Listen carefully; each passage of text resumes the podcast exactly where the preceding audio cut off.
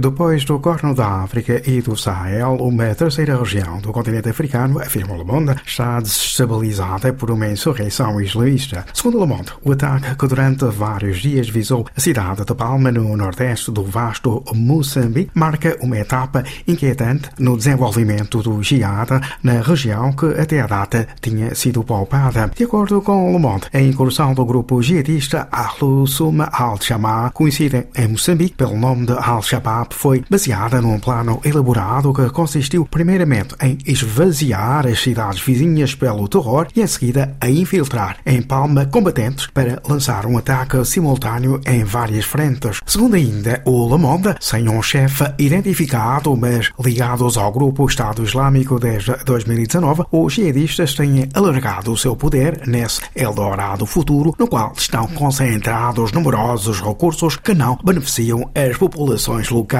das minas de rubis, de ouro e de grafite, ao tráfico de madeiras e da heroína, a província de Cabo Delgado, segundo Labonda, excita todas as cobiças. Mas o pior, conclui Labonda, dado o contexto mundial de luta contra o jihadismo e a situação local de Afungi, sede de um projeto industrial estratégico para o desenvolvimento de Moçambique, seria uma intervenção direta ou não das grandes potências. Contrariamente ao Sahel, Cabo Delgado, Monde, é uma região potencialmente rica. Para Le Figaro, o ataque a Palma enterrou as esperanças de vermos as atividades jihadistas diminuírem no norte de Moçambique. A violência, segundo Le Figaro, é a marca de Ansar al-Sunna, grupo jihadista ligado ao Daesh e formado essencialmente por moçambicanos. Também sobre a África, o diário L'Humanité afirma que o julgamento em Paris sobre o bombardeamento da base francesa de Bouaké na costa de Barafim em 10 de novembro de 2004, durante o qual morreram nove militares, é uma das páginas mais sombrias da tumultuosa relação entre a França e a costa de Marfim. Segundo o L'Humanité, o bombardeamento foi o fruto de uma armadilha lançada pela célula africana da presidência francesa, Laurent Gbagbo, que, através da Operação Dignidade, tensionava neutralizar as forças do então chefe da guerra, Guillaume Soro. L'Humanité afirma que falsas informações foram comunicadas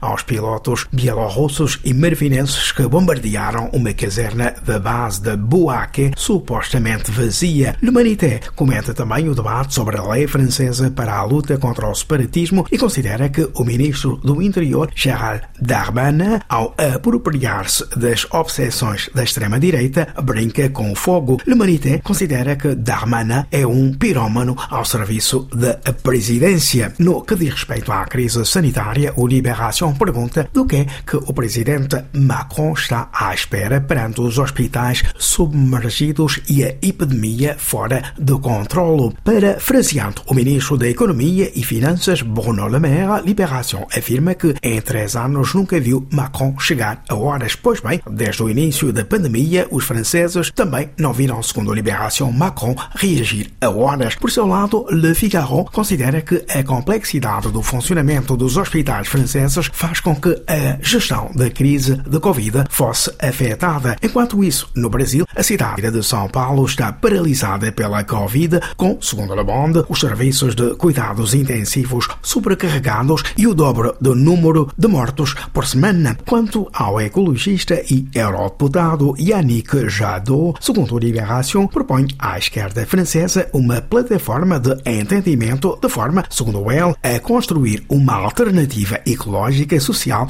e republicana frente à extrema-direita.